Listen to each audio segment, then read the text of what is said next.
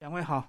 主持人主持人好，好，好，那我们一开始先呃，简单老师先自我介绍一下，同时讲一下这本书当初是怎么来的。主持人跟各位听众大家早安。呃，我是简单老师。其实我原来是在国中担任老师，而且当过三个学校的训导主任哦，其中一所还是在三重地区。嗯，那之所以会写这本书，是因为我长期担任教育部的生涯发展种子老师，啊、四处啊、呃针对制度的改变啊、考试啊等等的，针对老师、家长跟学生做生涯议题的宣导。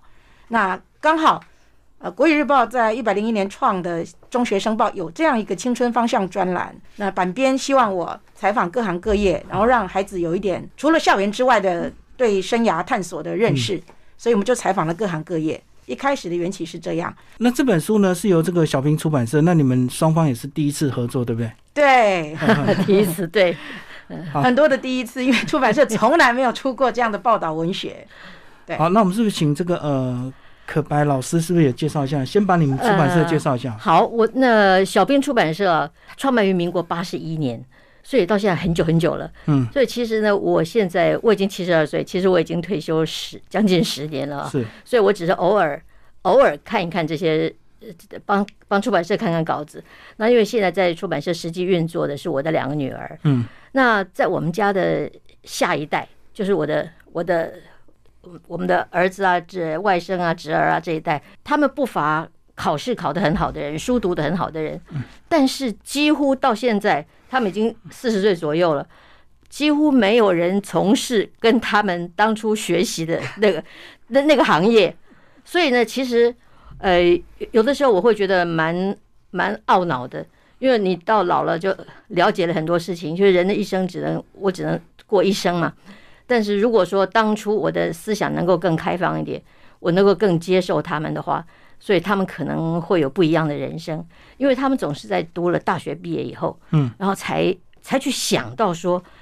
我不知道我喜欢做什么。我记得我的大女儿，她台大化工系毕业，然后她申请到了美国的呃十大名校，好，花了我很多钱哦。 然后呢，那个学校已经申请到了，她突然跟我说：“说妈妈，我觉得我什么都可以做，但是我不知道我想要做什么。”嗯嗯，那那个时候我真的是还蛮大的震撼，所以呃，我也庆幸他那个时候就有思考到这个问题，因为他的同学都去呃什么台积电啊、联电啊，嗯做都是研科技、究嗯对，嗯，都去那边。然后，可是他他觉得他他想要找一个他喜欢的，但是他他也很清楚，说我什么都能做。那所以后来他就在外面晃荡了，呃，很蛮蛮一阵时候。然后其实到现在，呃，现在他是小编出版社的真正的负责人。那就是什么都能做，但是不想做学习的本科就对。嗯，不是他什么都能做，但是他不知道他真正喜欢的是喜什欢么。嗯的是什么？哦，对，很多人就是因为他太能干了，他太能干了，所以他什么都能做。那别人老师、呃师长啊叫他做什么，他都能够做。那书要读什么，他都读得很好。然后他因此他真的是丧失了选择权，他去做了他应该做的事。嗯像他当初读了，他去读了台大。但是我两个女儿，我另外一这个读是台大毕业，另外一个师大毕业，他们两个在考大学之前都曾经问过我，可以不可以读体育系？嗯嗯嗯 对，但是那个时候我是根本考虑都不考虑的，就说不行，我说那个当副业就好了。说万一你摔断腿摔断， 那体育系你不是这辈子什么都没有了嗯，吗？是是可是，是事实上到现在我知道读体育系不是真的一定要一定要一定要去去比赛上场去跑的对，，还有很多相关周边对的。，嗯所以到现在，虽然他们虽然我的两个女儿，她们现在的主要的工作是在我的出版社做，但是她们，呃，我的那个大女儿，她一天到晚去去潜水、去攀岩、去做什么，就她的体育活动没有停过。嗯那二女儿她是跳国标舞的，嗯跳到跳到曾经变成国手。好的，那所以他们他们到后来就是，呃，其实他的主要的职业，他们他们也跟现实屈服。好，那他们做，呃，他们后来接了小兵，其实也不是因为小兵可以赚钱，而且他们因为他们在我的出版社里面，他们先来这边打工。嗯啊，因为他们在打工的过程中，哎，他们发现说，哎，别人对我们有很大的赞赏，他从别人的赞赏里面，他得到了自己的荣誉感。嗯，所以他们就慢慢慢慢的就就接手了。啊，所以这样也十几年下来，可是他们都没有放弃他们喜爱的体育。那我看到嗯简单老师的这些东西，是是，我其实感触很深。那我想到我我在民国六十年到七十年那个时候，在万华国中当国中老师，然后那个时候我有一个学生，他功课很烂很烂，嗯，我连国文都只能考二三十分，可是他很乖，他唱歌唱得非常好。那那个时候我尽全部的力气就去帮助他把国文，我想你至少国文要弄好。嗯那我现在回想起来，我那个时候如果不是去逼他功课，我让他去走唱歌路发线展，唱歌，嗯，对嗯，那他现在他绝对比小虎队更早，而且成就更好。嗯，可是那已经过去了。所以这本书刚好带给你很多这个反思，就对，刚好对你自己两个女儿也是这所以样，那个时候，那个时候那个简单那个我我本来不认识简单老师，然后就国语日报有一个朋友，他就说，哎，这本书他们他们出了很多很多东西，那但是呃，国语日报因为因为他们出版的方向问题也也没有打算要出版，问我有没有兴趣。嗯那我当初一看，这完完全全不是不是我对那个童书故事的那个方向，可是是我青少年的，嗯，对，而且它几乎就是一个家长教养，让家长改变观念的东西。可是我觉得这个好重要哦，所以我就决定，好，管它怎么样，我们就出 了。所以这本书是一个童书出版社里面唯一一个它不属于童书的一个书。比较另类的书。有时候这个呃小孩的成长，如果父母亲坚持的反对的话，其实会扼杀或错过很多他们生命的一个可能跟机会。像这本书是这几个是比较幸运，自己能够自我坚持。其实他们跟家庭应该也是都有一些对抗，才能够走出自己的路。有一定有有很大的斗争，真的这是一定要的。那我的两个女儿是因为她们都比较乖吧，所以她们听话了。听家长的话，还是一边能够走自己的路就对，至少两边有监督。呃、对我我等于说他把他们喜欢的当副业，可是我现在想起来，如果当初让他们去读体育系，可能他们可以闯出另外一片天。另外一种人生。对嗯嗯，所以才会这本书的副标叫做《活得精彩的一百种方法》。好，那现在简单老师，我们里面有二十种，应该有蛮多会让你特别有感触的，很意外的一个收获，对不对？是，其实我采访了将近一百位，也在报纸上刊登过了。嗯啊，那为什么会先挑出这二十位？是希望让孩子看到、会接触或者了解生活上比较不容易接触到的。对，特别的职业就是对对对，让他们知道说，哎，原来除了我课本上读到的，或者是我生活上接触到的，这个世界上还有这么多种不一样的可能。而他们可能成绩跟我差不多，可能成绩不如我，可能成绩跟我一样的好，嗯嗯，可是他们不见得只有一种选择啊、对还有这么多样的，而且他们里头也不是都是很顺利的。像里头有人呃有一个人，呃，像演艺人员那个苏达来说，他打卡了三所高中，最后却是因为高中老师推荐他看影展。然后他自己不停的去追求，原来我的天命，我的我的那个使命，我的舞台是在戏剧这块块。那还有一个 m a g a n a 就里头无人机的幕后操手啊，因为他有他的工作牵涉到机密，所以我们没有他的照片跟嗯嗯真实姓名。他就是啊，他人家念大学的时候，他同龄女儿都已经大学毕业，该在工作了。他这样辗转辗转，又退学，又重考，又又各种各样，最后他还是想要搞飞机嗯嗯，啊、那最后他没有办法，因为视力跟健康的关系，没有办法去开飞机。最后他设计无人机，你看飞机无人，他不需要上去，但是他却可以操控。然后而且现在他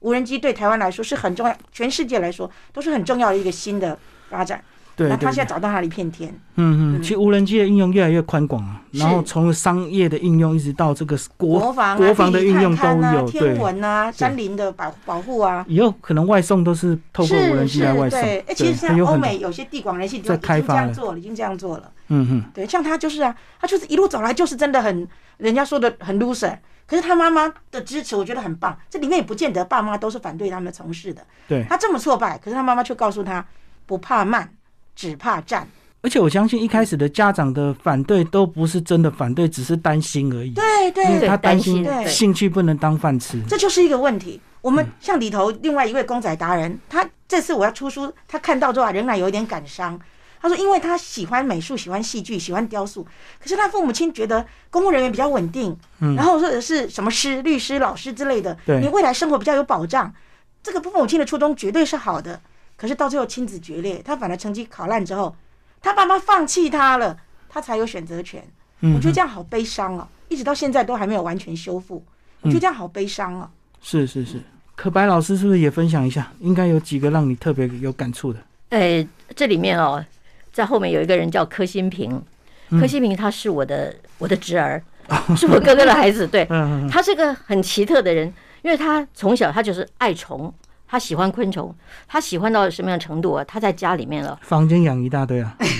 啊，在房间里面有很多的大鱼缸， 啊，那鱼缸里面养蛇，然后他还 做食物，他还做食物链，我懂。他因为什还么还养老鼠，什么他养老是鼠为来了去喂为了蛇，给蛇吃，所以有时候蛇会偷跑出来这样的。嗯那那因为他很喜欢这些，那所以他在学校考试，他的功课不是很好。嗯，然后但是这小孩就是很聪明嘛，他就喜欢做什么他就做什么。那我的哥哥也蛮就是算支持他了啊。然后他在读高中的时候，读高中的时候，他因为花了太多时间，他为什么去去考上成功高中？嗯，因为成功高中有一个那个那那个叫做社社学馆团啊吗？那个时候很有名的叫生物做社团生物，他有个科学馆，他是对啊，那所以他就是为了想要想要那个，所以他就进了成功高中。那一进去以后，他就在里面完全就在里面玩，然后他在玩里面，他他到高中毕业的时候，高中毕业的时候，他还有数学，他好像有十还六有科，十六科还不及格，所以他高中没有拿到毕业证书，只有结业证书，嗯嗯所以他用同等学历去考大学。是，那考大学的时候，他只有一个志愿，就是台大昆虫系，嗯他唯一的一个志愿。但是那个时候，我觉得我们的教育其实也并没有那么死板，因为因为他喜欢的是生物，他要考昆虫昆虫系，昆虫系的生物是加分的。我如果没有记错，我记得那个他是几乎是加倍，所嗯以他就是靠着那一科，他就考上了他唯一的第一志愿，嗯 所以他就成功了，他就上去了。他一进了台大昆虫系，那当然就是如鱼得水，就玩得嗯很高兴。然后等到他到到大学要毕业的时候，好，那就糟糕了，他又有一个微积分，他过 不了，那估计又过不了。但是他就考研究所，那那时候我们都告诉他说，如果你研究所没有考上的话，你的学历就是国中毕业，嗯，因为他高中也没有拿到毕业证书，对大学也没有拿到大学也没有毕业证书，但是他真的就考上了研究所了。对他那微积分到最后是怎么解决的，我不太记得。好，但是他就真的就是一路就就这样走下去，然后到到等到研究所毕业以后，嗯他就是他就自己真的我就是要弄弄了一个昆虫馆，台湾昆虫馆。那那个时候其实那是个很烧钱的东西。然后我我哥哥，我觉得我我我我有个蛮了不起的哥哥，他真的是我们家不是有太有钱了，哥哥是台电的工程师，嗯，那呃也就是这样而已，那算是公务员。然后他们就尽了全力去支持他，他想要做什么就做什么。然后他们到甚至于还会把房子拿去贷款，去支持他去烧钱。哇，以以以前昆虫养育这个还不是很显学，不是啊，都是少数人在玩的，不像现在比较青少年会比较热衷。对，现在现在，因为我觉得他有很大的功劳，嗯，，因为很多人就会迷上他的他的这个东西。你知道他们那种养虫啊，养独角仙，他们见面就把手一摊开，我这个虫有多大手上都抓 一只，对，我抓 一只。对，那那个这种事情对我们来说，对不大可人来思议啊讲，了。哎这你真的是无法接受他这样， 但是他有很坚持说，我就是我就是为了这样，我我我就是要这样下去。但到后来我自己思考，像在我们家的下一代那么多小孩，只有这一个人，他有非常坚定的朝着他走自己的兴路趣去走对自己的路。对那其他的人书读得很好的人，通通都都走别的路。当然有几个更诶、家长更厉害的，就是家长是医生的，那个小孩就乖乖就去当医生。嗯，书医生读得世很家好就对，对对，那就就这样。那可是我现在到了老了，你看我我现在到了这个年纪，就会有我觉得感触。哦，我非常大的感触。我觉得他们我们其他的人，如果说我更早给他们多一点选择的话，那他们可能有更不一样的东西。所以你自己有过去有这样的一个人生的那种岔路嘛？就是 当你还青少年的时候，我们那个年 代、哎，我什们么都那个听年代父母的话，就是对只要爸爸妈妈不要打我就好了。嗯，对，所以我不敢有自己的想法。对那我的爸爸他是国语文专家，嗯，所以我就从小一路就国语文到大， 就这样，哦然后就读跟中文系在纠结。对对，对，到最后就台大、 就读台大中文系，嗯，那到最后可是开始去教书，可是我我的感觉就是说，其实我我想这一路啊，我是被鞭策而努力读书的嗯，啊，那但是我从小累积起来的国语文能力跟那种程度，对我的人生，对我后来走的儿童文学这个帮也助是有很大帮。助很大。对对，那那现在的那那些小孩，他们不管他想要走什么路，他可能走不听爸爸妈妈的话，但是他基本上他们是努力的。嗯那我就支，那我觉得我们就应该支持他。如果他只是什么都不想做，每天想鬼混的话，那我想这种人就是需要鞭策。有啊，现在很多青少年都想要当网红赚大钱、啊，可是大家都不知道网红人家背后是多少的努力，多少的团队在做的，对绝对不是一个人这样拍拍影片就可以赚很多钱。对，所以说鲁蛇要逆袭，他必也必须努力。嗯，然后学霸要斜杠，他也是要努力。所以简单老师这本书，他很具体的提出来说，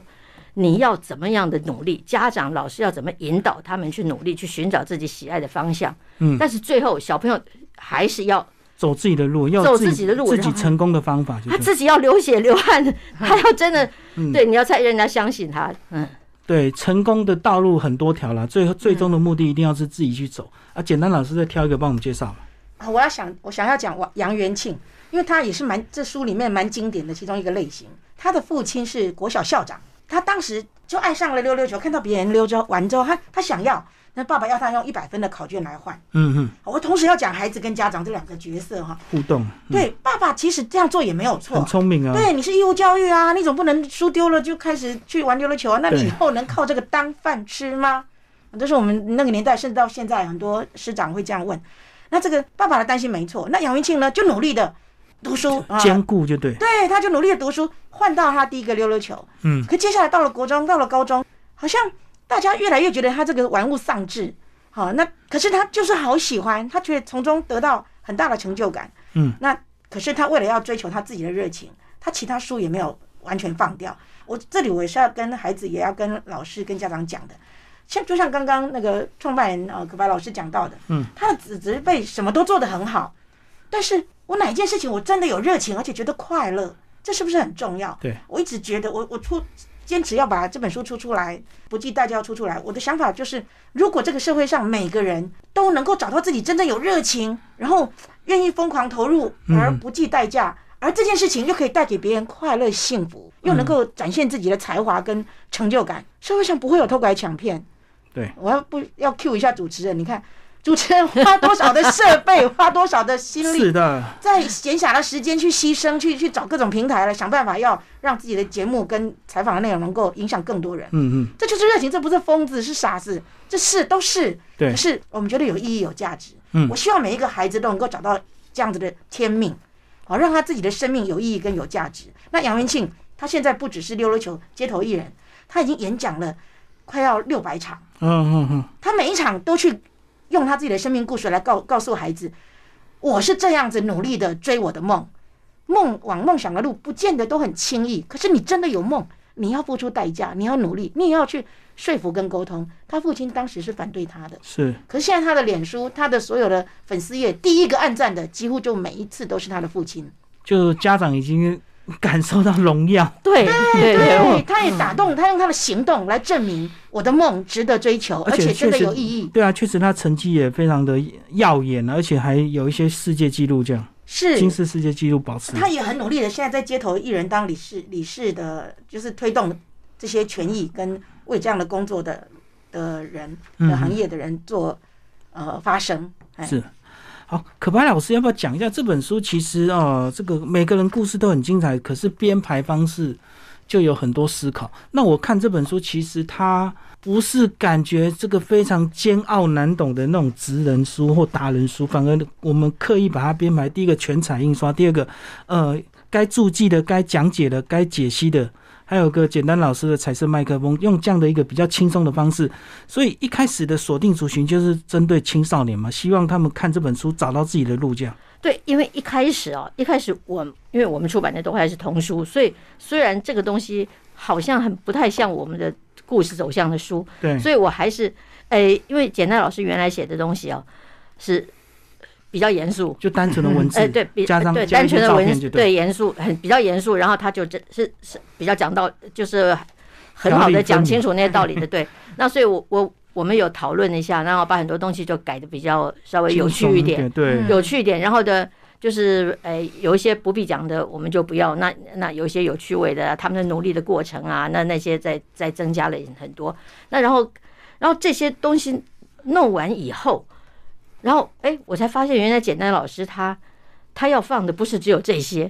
哦，他其实后来哎，因为有很多东西是其实简单老师他自己他有他的想法，嗯所以简单老师呢麦克风，所以那个东西就又后来哎，我们要再加上这个东西，对，哦，所以再加上东西，然后再后来我又发现，哎，简单老师他其实在他演讲过程中，他有非常具体而明确的方法，请家长老师带着孩子去寻找他们的兴趣，嗯那那是很科学的方法。对，其实以前我们从来没有思考过的，就是在我像教案这样，对，有点像教案这样，对所以这些东西就后来就一直一直加，一直一直加，一直加进去。那那至于那个要让他弄到全彩啊，还有很多照片，其实刚开始我们的美编他是把它当做一个杂志来编， 嗯，是希望说弄成像杂志那个样子的。那一开始简单老师刚刚看到那样的，也觉得说，哎，我重要的是文字哦，杂志大部分都是图片 优先，图片对对对。那那我们就很希望，就是因为他们精彩的人生的这些照片，能够嗯让他们能够让比较让容读易者接对近，很嘿接比近较说，容易哎阅。读对原来我也可以这样，嗯对，用那照片吸引他们阅读就对，对，所以这个这个东西在整个整个的编排，还有这样的还有这个考虑封，面啊，做什么，我们到最后就其实花了非常在小兵出版的我们的编辑部里面，我们也是有点错乱，就是因为这个跟我们以前的东西真的是冲击不习惯这样的很模不呃式，对，，很不一样，所以也不太知道说怎么样才是对的。嗯，然后我们其实那个时候也不太知道说我们的读者会在哪里。那我们是应该给老师看呢，还是应该给学生看？所以他整本的内容通通都收集完了以后，其实我的感觉好像家长应该要先 看，对家长先家看的长话跟，青少亲年子，哦两我觉大得亲子可以对看了对之后一起讨一论，起讨论，对，这对个是，那最重要的是家长的反省。其实我我真的觉得，我到现在哦，我的人生一路走来，我就一路反省，我都是想说，如果如果人生能够重来一次，哦，我对我的孩子 的，的我给他们的就空间更更多的自由就对，哦太多了，太多了，就对不会限制到现对在，对，我那大女儿她她国中的时候，她她的一个同学去划水，嗯嗯，那个时候很少人有，啊，刚好她的一个好朋友的家里，所以他们有那划水的机会，然后她有一次机会到去参加那个划水的那种训练，然后就回来以后，她跟我说，哎，我们那个教练哦是从大陆来的教练，他跟我说我有天分，如果我愿意的嗯话，他我可以到到北京去找他，然后他他他可以把我训练栽培他。他，那嗯那个时候我真的把他当笑话看，嗯为什么？因为他在班上考第一名的啊、嗯嗯，我懂。懂，啊，你是一个考第一名的人，你跑去划水做什么？那那个年代，真的那个年代所以，，如果他以前功课很烂，你就会让他去，，不是机会，啊如 果他去当流氓 对，去赌一对赌运气，还哎呀有如果机会他翻身，对，如果他是个流氓，或者说他什么事都不做，他真的坏的让我很头痛，我可能啊，就送就去这了样。对，所以所以这就很认真读书的很人，可惜反而因为这个把自己卡住了。所以，如果倒带的话，应该是你那时候马上带着他整理行李，马上陪他去北 京，对对对不 对？所以我如果安定了，OK 了，你就回来了。对，可是可是你要知道，我我们那个年代哦，嗯我民国六十年去教国中，然后我们那个好难哦那个年代哦，是只重视国英数对啊，这种年，而且那时候还国英数有联考啊，哇还有联考，考，考翻而且了那个那个时候的那个像什么美术课啊、体育课，那不那被重视，都被借课了，都是被对嗯戒掉这样，您知道啊？ 就是只有纸笔测验才是王道，那个年代对对对太对价值单一了，对，所以嗯所以我现在也很懊恼，说我我虽然是个很叛逆的人，但是我觉得我的叛逆还不够，嗯，我嗯跟我没这有些去比寻找起来还不够，就 对对，跟对就就因为整个大时代真的是趋势在是我演们的变。对，嗯那那那现在我我的学生都也已经退休了， 那他们有时候他们跑来跟我说，柯老师，你现在哦，你以前也是很跳痛的哦， 所以你教我们也没有那么那么按部就班来。比方说什么大太阳的时候，我会把学生都带到操场去上课，哦哦那我跳那动，嗯对，那那如果说我们要去郊游，然啊后你们自己找个地方，我现在那个那个一呃，我在万华国中一个班级五十七个男生哦，哦，以前人多，而且全部都男嗯生。啊对对，那那我我会一个人带他们到到山上去，好他们自己去赶哦找地图去。哎，那时候也没有什么，就是坐公车这样子，这样这样这样挤上去到山上，去去爬山，然后去做什么？哎哎，，老师已经是那个时代非常前瞻、很前卫的，对对不对。但是我的教学重点是功课，还有品德跟嗯情绪管理，我都有注意到。可是我完全没有想到说书读兴不趣的好，发展，嗯，对书读不好，你还会有怎么样？那个时候我们还是觉得书读不好，你就什么都不行。那因为我是国文老师，我就尽力让他们把国文国文做好，国文做嗯好。那有一个学生，他真的是什么都不好，然后把国文做好。有一阵子他打他就来找我，他说：“谢谢老师当初帮我把国文基础教好大概，那为什么现在我考试考上了？我考上什么？停车场管理员。跟国文有关系。对，写作文吗？还可能是是我不知道他考 什么，但是他觉哎意得外的收获？就对，对对他觉得他他考上停车场管理员是是因为我当初教他的关系，我也不知道该怎么说，对啊、所以那个那个那个感觉就是很很奇妙就对了。嗯对啊，可能在他那个职场刚好大家中文都很差， 只有他能够写点东西，诶，搞不好他就突出了。对对对对，啊，简单老师讲一下你这个编排的设计，其实你还有塞入一个非常棒的单元，就是互动活互动。动活动是对，这个就是让亲子一起来彼此讨论，然后找出自己的性向或者是一些职癌的发展嘛。是，我想谈了两个部分啊，就一个叫做简单老师的彩色麦克风，对对二十个职人，我在每一篇职人的后面，我都有针对这个职人他的生涯或者他的产业，我做了嗯一些、呃意见的想法。因为我从九十二年开始当教育部的生涯发展种子嗯老师，我对社会啊、产业啊、跟整个未来、整个世界的发展趋势、人口结构的改变，做很多的观察。那我很希望我们老师们跟家长是看得远一点，嗯啊，那我因为呃专业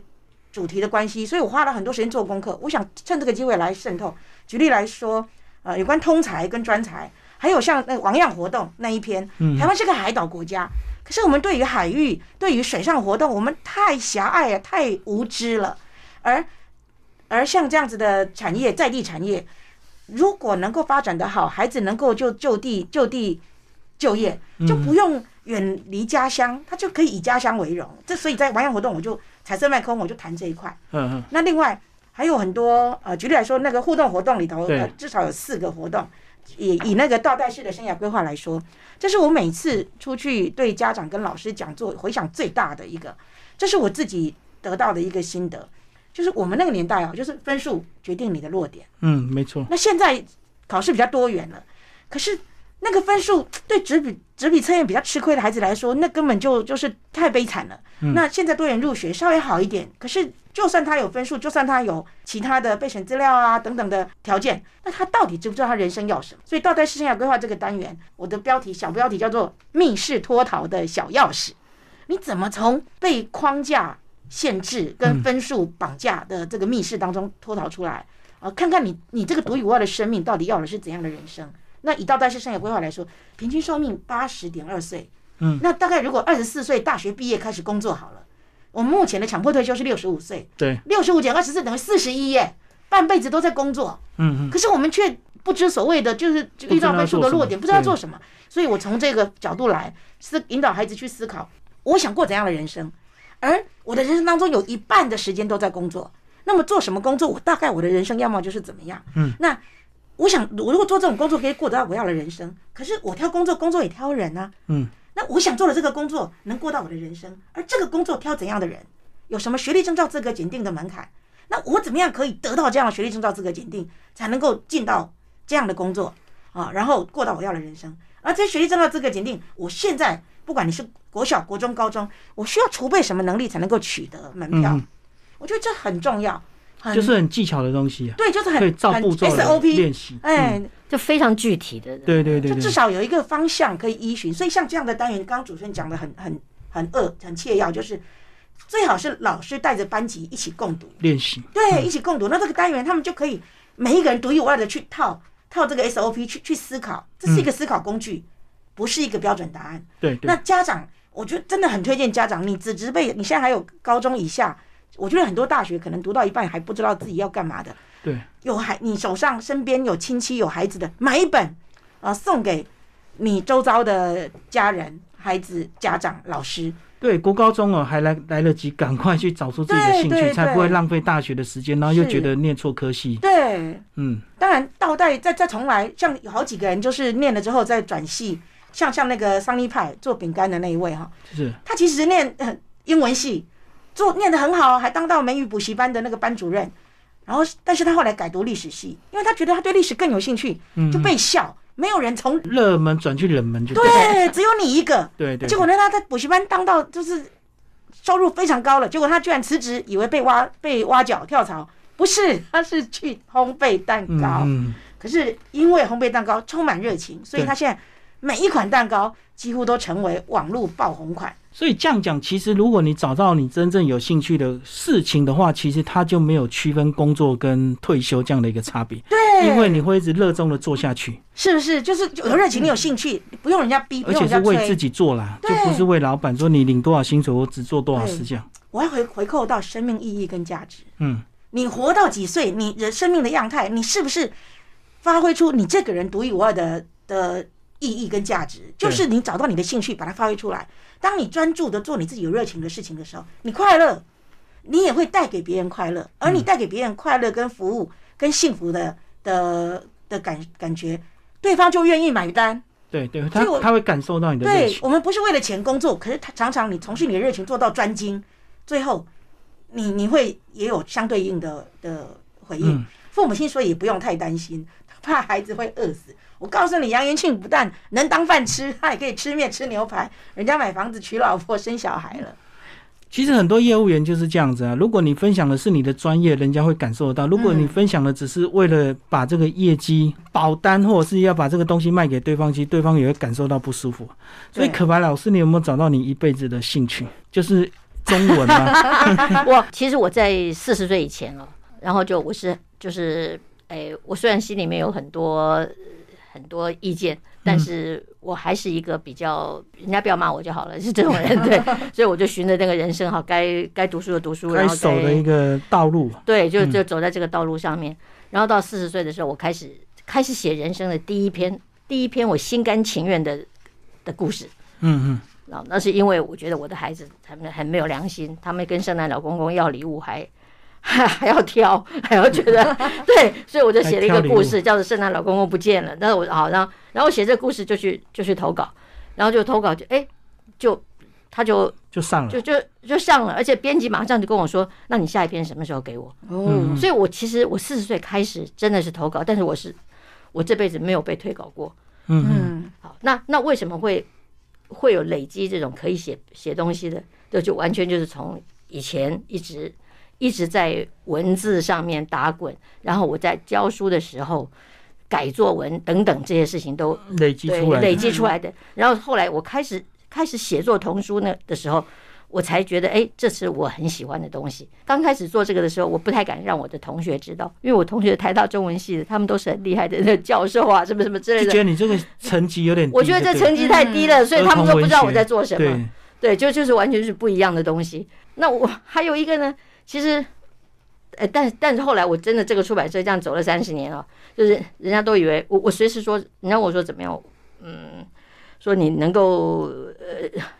以后想要怎么样，其实没有，我们的出版社啊。我们也没有出版计划啊，也没有什么，什么都没有啊。然后就我每次都跟我们的员工，我们的员工也不就是五个人呐啊，嗯，那自家的啦、同学啊等等五个人，那那很少什么变动。那我们说做到什么时候就做到倒啊？嗯嗯，哎，那从开始我就觉得做到倒，如果他做到自然倒，那还不错啊。对，可是他就是不会倒。嗯嗯，哎，那那因为我也没有，我们也没有把赚钱放在第一个。我想，如果要赚钱，我就卖结冰水，不是更赚钱吗？对 对对，啊那对那你干嘛要搞这个？那所以我就很清楚的说，哎，这个是好玩的，所以我们只出版说我我喜欢的东西，有意义的，而且我有喜欢坚持说，我就是出版台湾本土偶像了，比我他爱台湾，哦，我台湾本土的，啊，它真的是个创作嗯的故事，原创的就不推翻译的或没者有是没有国外作者，完全没有，嗯嗯完全没有。嗯啊，我要坚持到这样子，好像还蛮少的。然后像那我要出版这本书的时候，它真的是一个很不一样的。那那还有一个很好很有趣的事情，我先生是台大的特聘教授，然后他看了我这个书名“学霸斜杠”，他就很生气，他跟郭台铭一样，他说：“如果你要去卖鸡排，就我不还要没念到博士你，就不要念博士，浪费教育资源。 对，所以他我先生是我先生，他已经他的学生大概已经有十几个也也是教授了，嗯，哦，所以他他也是是这样子的人。那所以，但是他每个每次有学生的研究室来找他，他都会先想尽办法告诉他说，走这一行要做研究，要做什么，要做什么。那你是不是真的有兴趣？你是不是能够吃得了苦？你是不是怎么样怎么样怎么样？他讲的很清楚，想要把那个人劝退。但是那些人呢，通常都会打死不退，对，他然后很坚定的说：“哎、我好，我就是要这个。”然后让他很感动的让他进来了，然后进来了没有多久， 哎、有的就跑掉了，那有的就真的坚持嗯坚持下来了。对，所以他说学霸斜杠，我说斜杠什么？你进来就要好好的做研究。他嗯就是一年三百六十五天，每天从早做到晚，这样才叫做做研究。对，所以，可是我觉得他们算是在研究里面真正有兴趣的的这种人，有兴趣也做出成就的这种人。但是我们思考的是另外一种，就说我可能真的做半天，我可能能力不足，我做不下去了，或者是我我真的有什么，我真的发现我实在是比较不喜欢，我喜欢做蛋糕，好不好？那是不是这个时候你还要给他一个给他一个反悔的机会？嗯，那他他的那些学生都已经是大学毕业了，所以在我们说人生还很长。那我我现在的想法是，你就算你大学毕业了，就算你大学毕业已经工作十年了，当你觉得你很痛苦的时候，你还是应该要反悔。就是千万不要为了那个沉没成本，然后就嗯硬嗯嗯干下去，硬硬练盯下去。去，对，就是已经投资这么多学费了，大学已经念到这样子了，只好勉强一直做相关的工对，作。我觉得要我们还是要勇敢一点。那家长给的支持就是应该说，不管你做什么选择，我都支持你。嗯，那这样子小孩他才会对自己负责。对，嗯他才会对自己负责。那像我的，像我的出版社，后来就是在十多年前，就是我两个女儿，她们就承接下来了。那时候我怕她们有问题，我每天都还是去上班，我还是就坐在办公室里就就随便做什么，对对，就打那后杂。来对对，那有一次我们在谈的时候，我就说，哎，我早就都让你们决定了。他们说才怪，我们会揣摩上意。 因为你坐在那边是无形的压力，嗯，对，所以我就我就离开了，就不去了。我就离开了。对，嗯那现在他们如果有什么稿子啊，有什么东西要让我看的话，那啊他们就给我看，那看完我就把我的意见写好，就给他们，参然考后再也不多，再也不过问。那真的，对，再也不过问。那简单老师这本书是我看了以后，我就跟他们说，我想要出这本书，嗯，他们跟我说不要。说这不是我们出版社出的，但是我说我一定要，因为你走过这条路，所以你会看到很多人这个背后跟你过去对待他们的时候，曾经非常相似，对你会有共鸣。对，所以而且我我看到的人真的非常多，所以我说我们如果很仔细看我们的子侄辈，真的他们的读书跟他们的兴趣这样的，还有他们现在过的生活，他们快乐不快乐，我觉得那个那个差距真的是很大，所以我觉得这这个真的是我们要给孩子快乐。我现在现在到每个地方去演讲，我都我我都觉得人生最重要的事情，第一个活着要活着，第二个你要健康，对第，三个你要快乐。那有很多人，尤其有很多学霸，他们到高中没有读完就从楼上跳下去了。那其实是他们应该还有更多、其更他的多的选选择择，他们不是一定因为他不快乐嘛。对嗯对，那不快乐，那知怎道么为样？什么读书，对，那那要怎么样才会快乐？然后健康，然后当我我现在这种年纪，我每天就是以做运动做我人生最重要的的事情，但是已经有点晚了。每天的我觉得功课就对，对，但我觉得这应该要很从年轻就开始嗯改变观念嗯就把运动、把当运作习动惯跟还有饮食这把让自己健康当做一个人生很重要的一件事情。那如果我们带孩子没有让他没有让他健康快乐，他其实可能就没有。不能活着，嗯那如果那个嗯孩子、你辛苦的照顾他到大，然后他觉得他活不下去，他觉得他非常痛苦，那对，根本什么都没有了。补充刚刚那个教授，就是呃老师的先生，就觉得说我做研究，你们跑来这里想要来，就还去斜杠什么？我要讲的是，所以需要这本书，因为那些人事情做得好，书读得很好，所以上得了台大第一学院，然后最高学府，然后可以进一到直做研室究。，对，可是之所以为什么没办法坚持下去，因为他做得好，不代表他乐在其中。嗯嗯，所以我们要早一点让孩子知道有各种各样的可可能能尝性试，对，跟你需要为你真正有热情的事情要努力去去坚持，你就可能走到你要的路，而不是顺着顺着社会潮流，然后别人都这样说，那你就跟着做。到了你大学毕业了，你才开始怀疑说，我真的喜欢吗？或者像做研究，过去考试考得好，做研究做到一半碰到挫折，像那个博士后来跑去卖卖鸡排鸡人，排对，他也是啊，他也是也是跟婚姻触礁有一点关系。那个案，他也那也是生涯案子，我有做一点 study。他也是啊，就是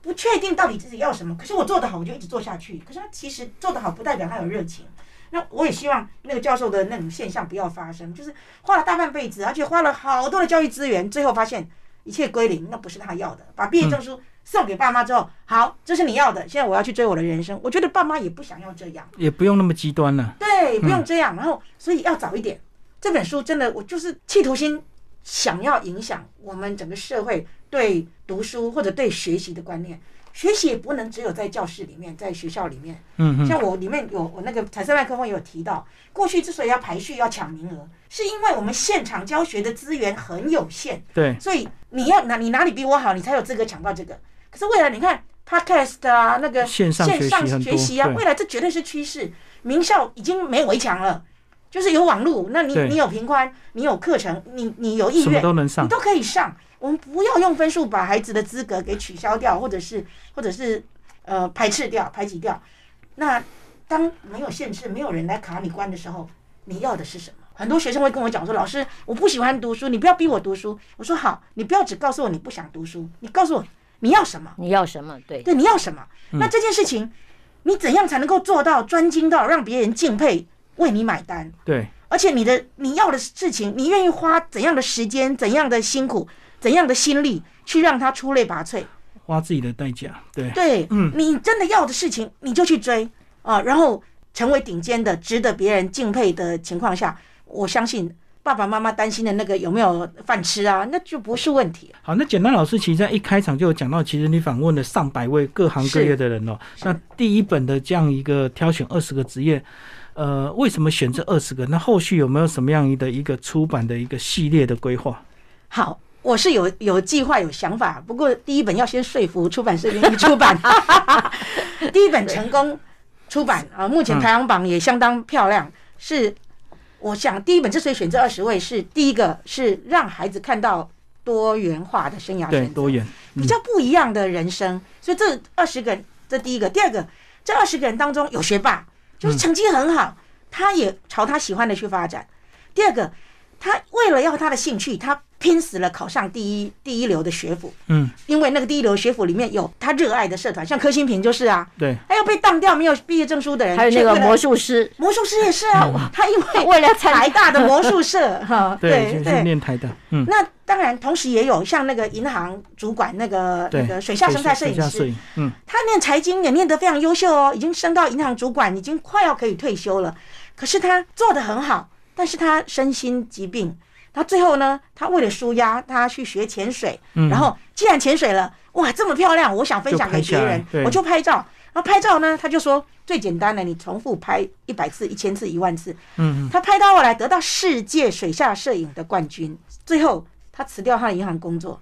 好，那另外我还要再说的是，那个水电工，水电工他当时就说他不要读书，他其实是我带过他两年的学生，然后他后来我我调到别的学校之后，他几乎跟老师冰的，然后就是书读不来，跟老师就是一直逼他。唯一的价值，然后就是他很被贬义，他最后呢跑去念记忆班。幸好我这也要肯定我们的继职教育哈，继职教育有给孩子更多的试探。那个孩子在继职教育当中发现他的动手操作跟对水电很有兴趣，最后呢，可是他到了高职，他还是念了，可是发现他学科之前没有打好的基础，嗯让他吃了很多的苦头。大学念了七年嗯才拿到学历，所以也要让不想读书的孩子，你要想一想，你的基础学历，像刚刚老师提到了国文，到他念后来供就业之后考管理员，人家要执笔，就是一些表达沟通的文学底子，基础这是基础的。啊另外那个光电达人，嗯嗯，他对我们标题工叫程做师“第三百六十六个头家”，嗯嗯，他也是啊，